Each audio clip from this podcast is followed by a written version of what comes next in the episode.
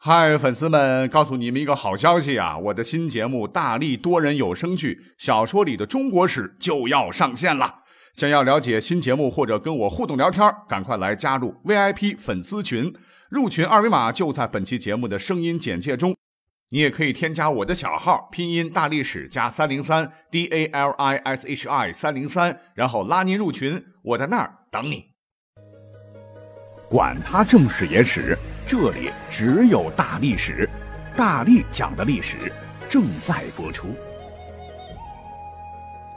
欢迎收听本期节目。上期节目呢，我们通过一首诗啊，大概就讲了十六个咱们中国古代的爱情故事了。呃，其中有三对啊痴情怨侣啊，一对是陈阿娇和汉武帝啊，一对是陆游和唐婉，还有一对呢就是《红楼梦》里的林黛玉和贾宝玉。可是不知道您。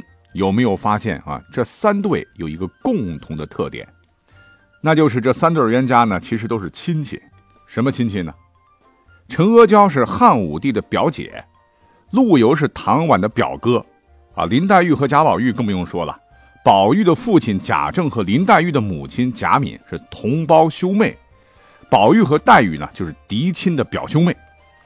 等到这个宝黛的爱情被否定以后啊，贾府为宝玉提供的人选是薛宝钗，而宝钗的母亲薛姨妈和宝玉的母亲王夫人又是姐妹俩啊，所以简单来说的话，《红楼梦》基本上就是表亲和表亲之间的爱情故事。那按照我们现代人的角度来看，这就是近亲结婚呐，啊，会有遗传缺陷风险呐，怎么可以呢？可是这种婚姻关系在古代呢，古人并不觉得有什么不妥啊。也不是什么新鲜事啊，所以今天我们的这个主题啊，就来讲一讲啊，为什么中国古代会盛行近亲结婚呢？其实重点还是要讲讲这个表亲之间的婚姻。那么要说这个内容呢，还得追溯到哈咱们国家的上古时代的三皇五帝时期。三皇当中有两位大神，一位是伏羲啊，伏羲曾经画八卦，用各种符号。来代表天地水火山雷风泽，来记载生活中发生的各种事情。传说呢，他发明了人工取火啊，发明了渔网，教人类打鱼，是神话传说当中的人类始祖之一。而三皇中的另一位女娲大神，她呢是伏羲的妹妹。根据古书啊《风俗通义》说呀，女娲伏羲之妹。还有《春秋世谱》说呀，华胥生男子为伏羲，女子为女娲。我们对女娲的这个故事会比较熟悉了啊。相传在远古的时候，有一天，支撑着天穹的四根大柱子突然折断，半边天空坍塌了，天不能完全覆盖大地，地也不能负载万物，洪水肆意，大火熊熊啊，天塌地陷，人类遭到了灭顶之灾。那女娲呢，为了人类不灭绝啊，就到昆仑山上，亲手熔炼了五色石子，把苍天修补好了。又找来四根参天巨木啊，让四只龟驮着啊，顶住了天，把这个天空支撑起来。从此，人类又过上了无忧无虑的安定生活。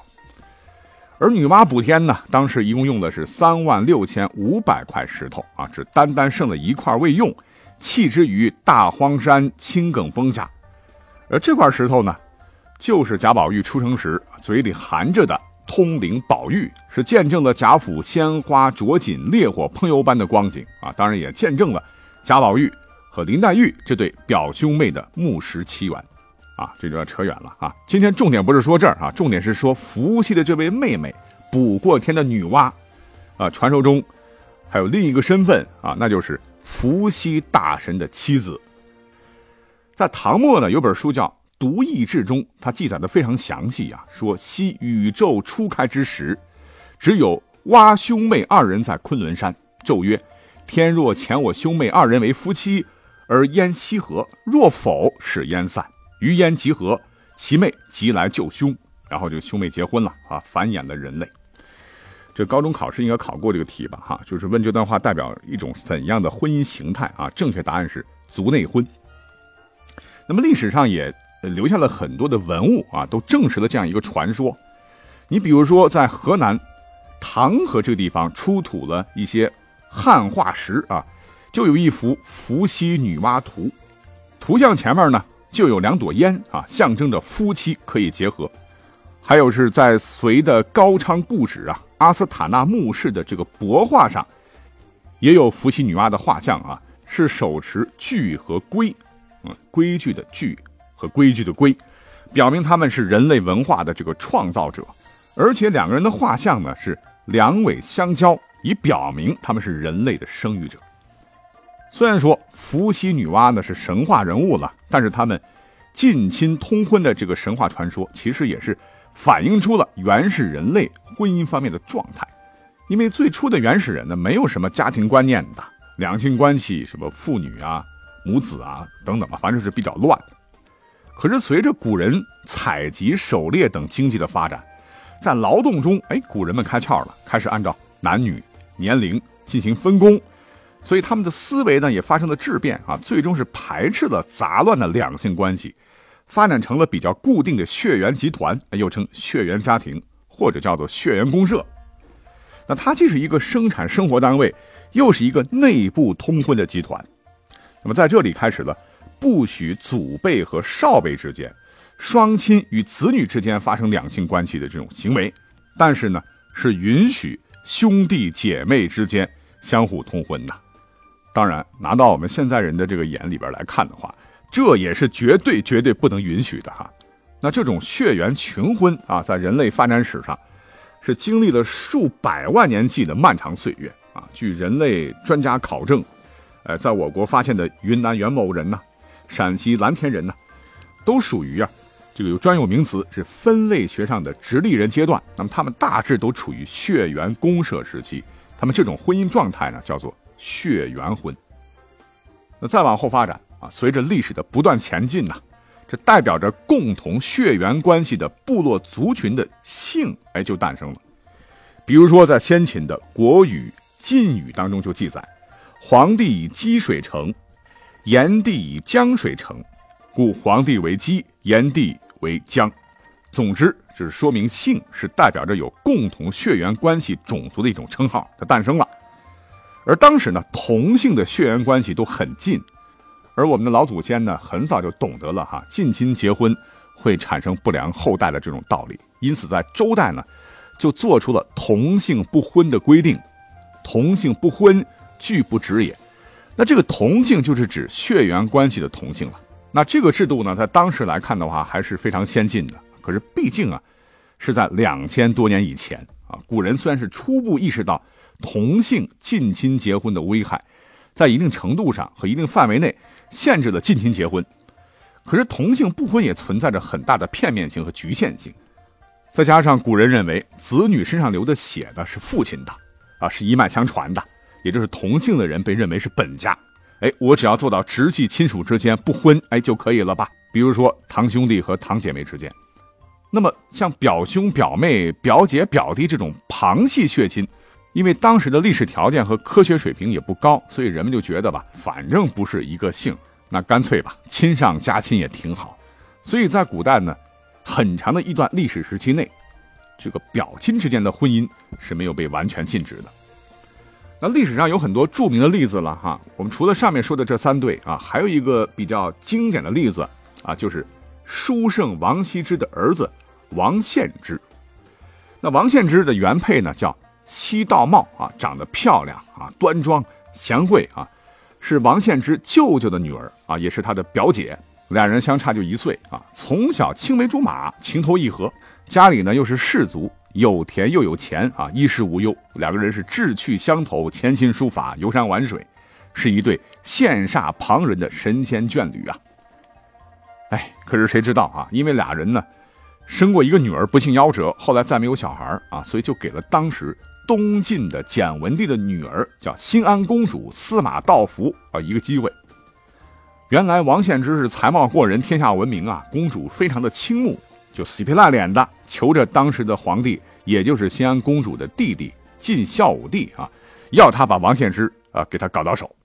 这个皇帝也是无耻啊，也是为了拉拢当时的士族大家王家，就下诏令啊，令王献之迎娶公主，不孝有三。啊，无后为大。你现在的媳妇儿呢，不能给你生孩子，这怎么可以呢？啊，你必须得休了啊！为了你们王家着想啊！然后把我姐给娶了呗。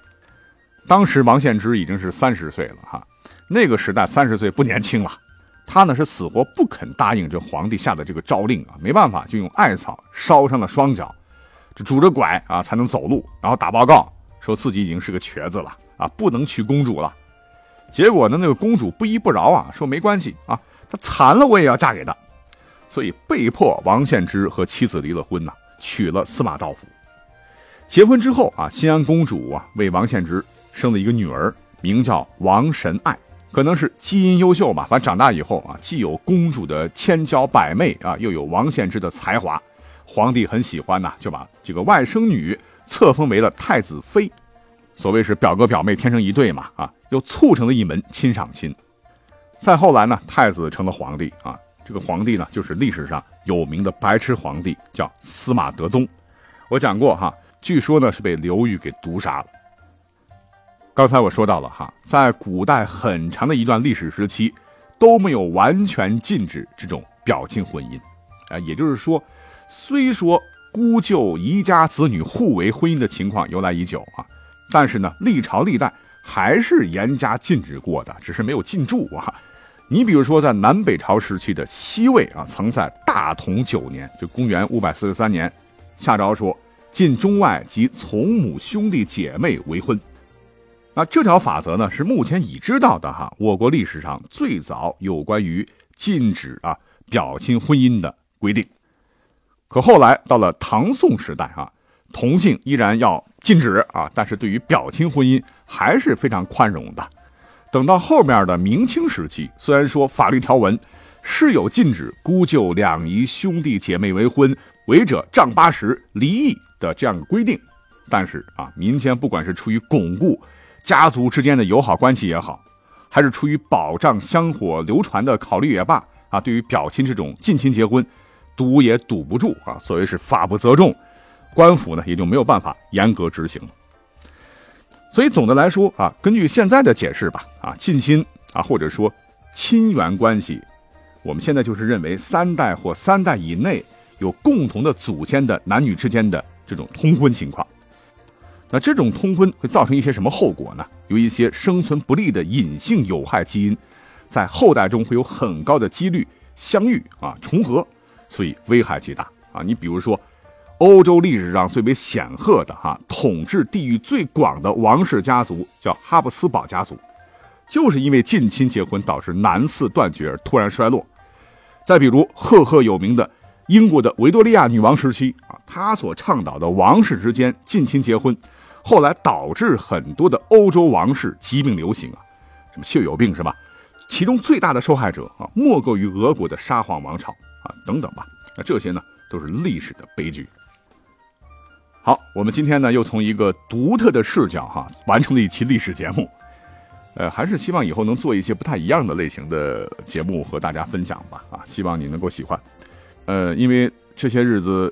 我这本人呢是感冒发烧啊，所以上传节目的时间会慢一些啊。不过每个月十二期啊，这个任务是不变的，也请各位听友谅解哈。好，就讲到这里啊，我们下期再会。